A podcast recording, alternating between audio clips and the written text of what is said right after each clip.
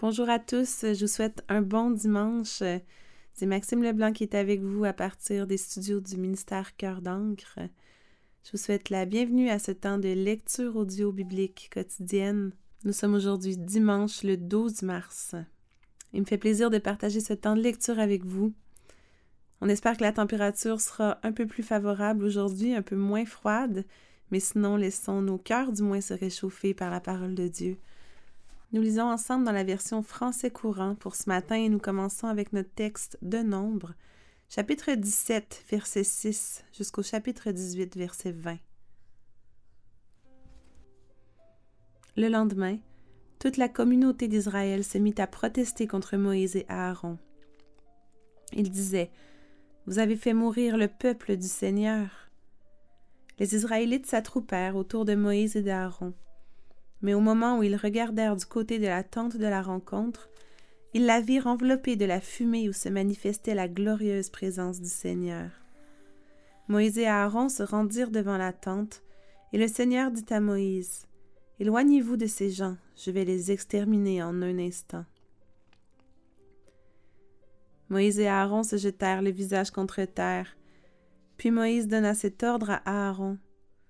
Prends ta cassolette, mets-y des braises provenant de l'autel et répands du parfum par-dessus. Hâte-toi d'aller effectuer sur la communauté le geste rituel du pardon des péchés. En effet, le Seigneur s'est mis en colère et le fléau destructeur a déjà commencé. Aaron fit ce que Moïse lui disait. Il courut au milieu du rassemblement, là où le fléau avait déjà commencé. Il brûla de l'encens et effectua sur les Israélites le geste rituel du pardon. Il se plaça entre ceux qui étaient déjà morts et ceux qui étaient encore vivants. Alors le fléau prit fin. Le nombre des victimes fut de quatorze mille sept cents, sans compter les partisans de Corée qui étaient morts auparavant. Aaron rejoignit Moïse à l'entrée de la tente dès que le fléau eut pris fin. Le Seigneur dit à Moïse Ordonne aux Israélites que le responsable de chaque tribu te remette un bâton. Tu recevras donc douze bâtons et sur chacun d'eux tu graveras le nom de la tribu correspondante, sauf sur celui de la tribu de Lévi, où tu graveras le nom d'Aaron. Il y aura ainsi un bâton par chef de tribu.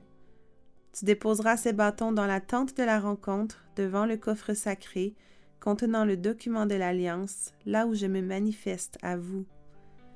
Et voici ce qui se passera. Le bâton de celui que j'ai choisi produira des bourgeons. Ainsi je mettrai fin aux protestations dont vous êtes l'objet de la part des Israélites, et qui m'atteignent aussi. Moïse transmit ses ordres aux Israélites. Alors les responsables des tribus lui remirent chacun un bâton, un par tribu. Il en reçut douze en tout, y compris celui d'Aaron. Moïse le déposa devant le coffre sacré du Seigneur, dans la tente. Le lendemain, lorsqu'il se rendit dans la tente, il constata que le bâton d'Aaron de la tribu de Lévi avait produit non seulement des bourgeons, mais aussi des fleurs et même des amandes mûres. Moïse prit tous les bâtons dans la tente et alla les montrer aux Israélites. Tout le monde put les voir, et chacun des responsables reprit le sien. Le Seigneur dit encore à Moïse, Rapporte le bâton d'Aaron devant le coffre sacré, on le conservera là pour rappeler aux Israélites qu'ils sont un peuple récalcitrant.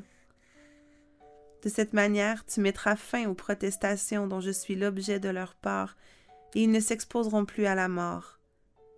Moïse exécuta scrupuleusement l'ordre du Seigneur. Les Israélites dirent à Moïse, Ne vois-tu pas que nous allons mourir, que nous courons tous à notre perte?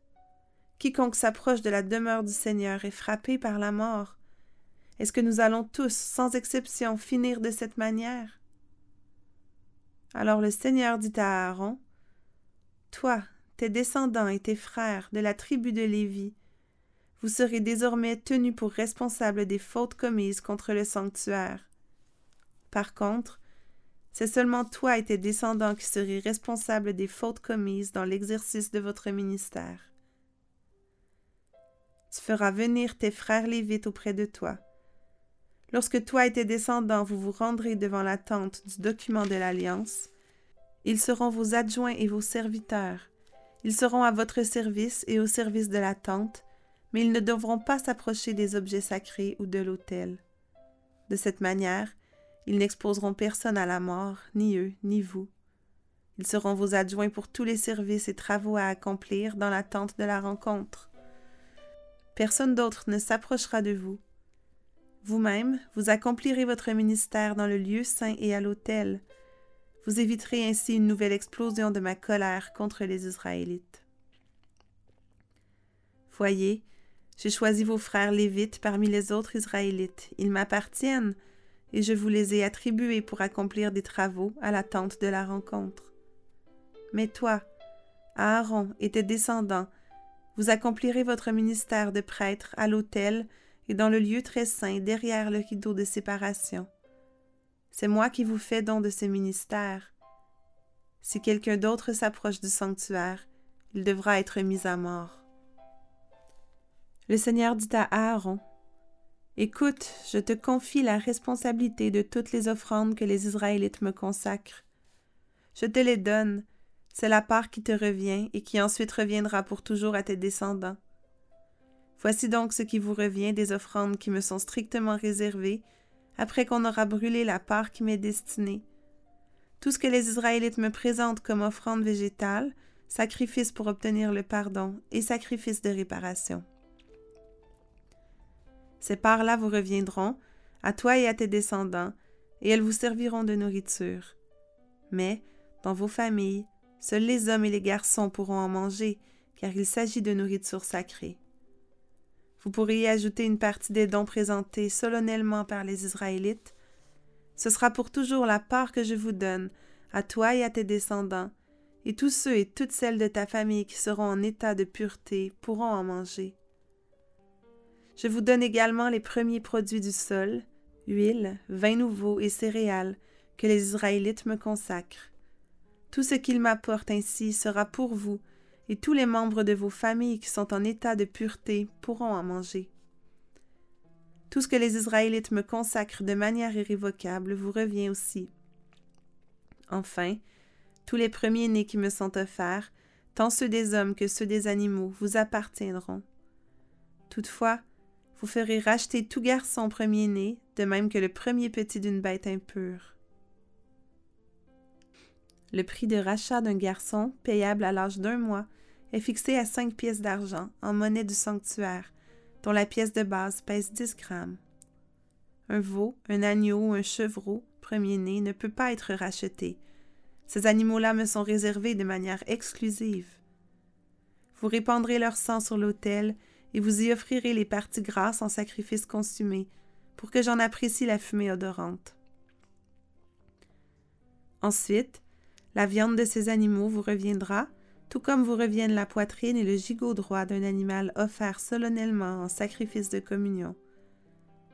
Ainsi je vous donne tout ce que les Israélites me présentent comme offrande sacrée. Ce sera pour toujours votre part, à toi, à tes fils et à tes filles, en vertu de l'alliance irrévocable que j'ai conclue avec toi et tes descendants. Et le Seigneur dit encore à Aaron, tu n'auras pas de territoire ou de possession dans le pays que je donnerai en partage aux Israélites. C'est moi qui serai ta part, ta richesse, au milieu des autres Israélites. Lisons maintenant le psaume 55 du répertoire du chef de chorale, accompagnement sur instrument à cordes, poème chanté appartenant au recueil de David. Ô Dieu, entends bien ma prière, ne te cache pas quand je te supplie. Sois attentif et réponds-moi. J'erre sans but, accablé d'inquiétude. Je suis troublé par ce que dit l'ennemi et par l'oppression qu'imposent les méchants. Ils font tomber le malheur sur moi et me poursuivent avec colère. L'angoisse me serre le cœur et les terreurs de la mort tombent sur moi. Je suis pris de crainte et de tremblement. Je suis submergé par l'effroi. Je me disais Ah, si je pouvais avoir des ailes comme la colombe, je pourrais m'envoler et me poser ailleurs. Je m'enfuirai bien loin et j'irai séjourner au désert. Je me dépêcherai de trouver un abri contre le vent qui souffle en tempête. Seigneur, embrouille les plans de mes ennemis, fais-les se contredire. Je ne vois dans la ville que violence et conflits, faisant jour et nuit le tour de ses murailles. À l'intérieur, c'est le malheur et la misère. À l'intérieur, ce sont des crimes. L'oppression et la fraude ne quittent pas ces places. Il n'était pas un ennemi, celui qui m'insulte aujourd'hui, autrement je le supporterais. Il n'avait pas de haine pour moi, celui qui m'attaque, sans quoi je l'aurais évité. Mais c'est toi, quelqu'un de mon propre milieu, mon ami et mon compagnon. Ensemble nous discutions agréablement dans le temple de Dieu où nous marchions d'un même pas. Que la mort surprenne mes adversaires, qu'ils descendent de tout vivant au monde des ombres, puisque la méchanceté remplit leur cœur. Moi j'appelle Dieu au secours, et lui le Seigneur me sauvera. Matin, midi et soir, je me plains, je soupire, mais il entend mon appel, il paie pour me délivrer, il s'approche de moi quand tout le monde est contre moi. Que Dieu m'entende et qu'il les humilie, lui qui est roi depuis toujours. Avec ces gens-là, pas d'accord possible, ils n'ont aucun respect de Dieu. Le traître s'en prend à ses amis, il viole l'engagement qu'il a pris. Son discours est tout sucre et tout miel, mais il garde l'intention d'attaquer. Ses propos sont plus onctueux que l'huile, mais ce sont des poignards prêts à frapper. Décharge-toi de ton souci sur le Seigneur, il te maintiendra debout, il ne laissera pas toujours le fidèle chanceler. Et toi, Dieu, tu feras descendre ces gens au fond de la tombe. Eux qui pratiquent le meurtre et la fraude n'iront pas jusqu'à mi-chemin de la vie. Moi, je me fie à toi. Proverbe 10, verset 21. Les paroles d'un homme juste profitent à beaucoup, tandis que les imbéciles meurent parce qu'ils ont la tête vide. Nous voulons terminer avec notre lecture du Nouveau Testament dans le livre de Matthieu chapitre 24, les versets 1 à 28. Jésus sortit du temple, et tandis qu'il s'en allait, ses disciples s'approchèrent de lui pour lui faire remarquer les constructions du temple. Alors Jésus prit la parole et leur dit, Vous voyez tout cela? Je vous le déclare, c'est la vérité. Il ne restera pas ici une seule pierre posée sur une autre. Tout sera renversé. Jésus s'était assis au mont des Oliviers. Ses disciples s'approchèrent alors de lui en particulier et lui demandèrent Dis-nous quand cela se passera et quel signe indiquera le moment de ta venue et de la fin du monde. Jésus leur répondit Faites attention que personne ne vous trompe, car beaucoup d'hommes viendront en usant de mon nom et diront Je suis le Messie, et ils tromperont quantité de gens. Vous allez entendre le bruit de guerres proches et des nouvelles sur des guerres lointaines. Ne vous laissez pas effrayer, il faut que cela arrive, mais ce ne sera pas encore la fin de ce monde. Un peuple combattra contre un autre peuple, et un royaume attaquera un autre royaume. Il y aura des famines et des tremblements de terre dans différentes régions. Tous ces événements seront comme les premières douleurs de l'accouchement. Alors, des hommes vous livreront pour qu'on vous tourmente et l'on vous mettra à mort.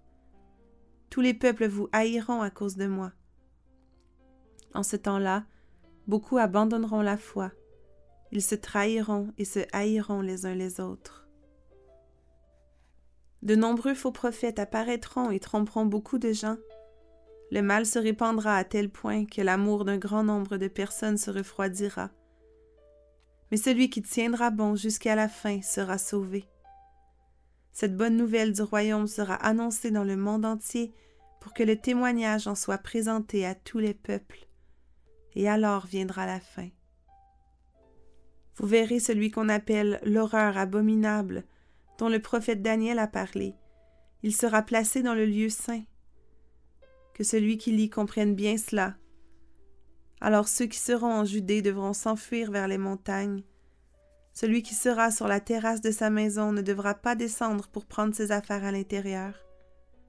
Et celui qui sera dans les champs ne devra pas retourner chez lui pour emporter son manteau. Quel malheur ce sera en ces jours-là pour les femmes enceintes et pour celles qui y allaiteront.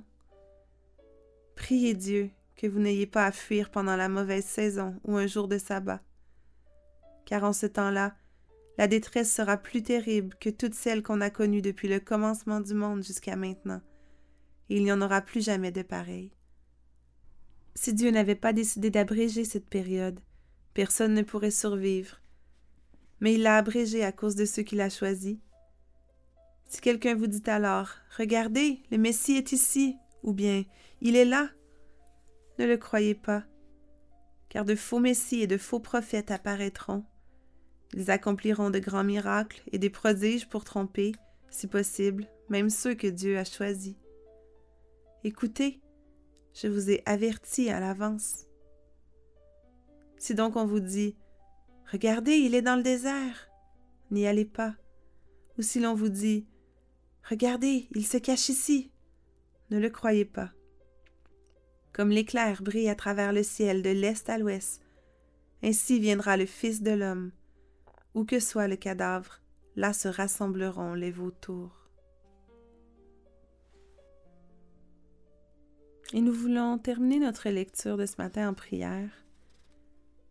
C'est aujourd'hui que nous terminons notre prière du puritain, celle qu'on a commencée hier. Donc prions ensemble la fin de cette prière. Seigneur Dieu, je n'ai pas d'autre maître que toi, pas d'autre loi que ta volonté, pas d'autre plaisir que toi, pas de richesse sinon celle que tu donnes, pas de bien en dehors de ta bénédiction, pas de paix sinon celle que tu m'accordes. Je ne suis rien sinon ce que tu fais de moi. Je n'ai rien sinon ce que je reçois de toi. Je ne peux rien être sans la grâce dont tu me pars. Creuse en moi comme on creuse un bassin et remplis-moi de ton eau vive jusqu'à en déborder. Oui, Père éternel, merci pour ta glorieuse présence. Merci parce que tu es ma part, ma richesse. Pardonne mon cœur récalcitrant Seigneur, je te prie que tu puisses nous décharger de tous nos soucis aujourd'hui. Je te prie, Seigneur, que tu ne nous laisses pas chanceler et que par ton esprit tu nous aides à tenir bon jusqu'à la fin et à courir la course jusqu'au bout. Que ton nom soit loué, éternel Dieu. C'est dans le nom précieux de Jésus qu'on te prie ce matin. Amen.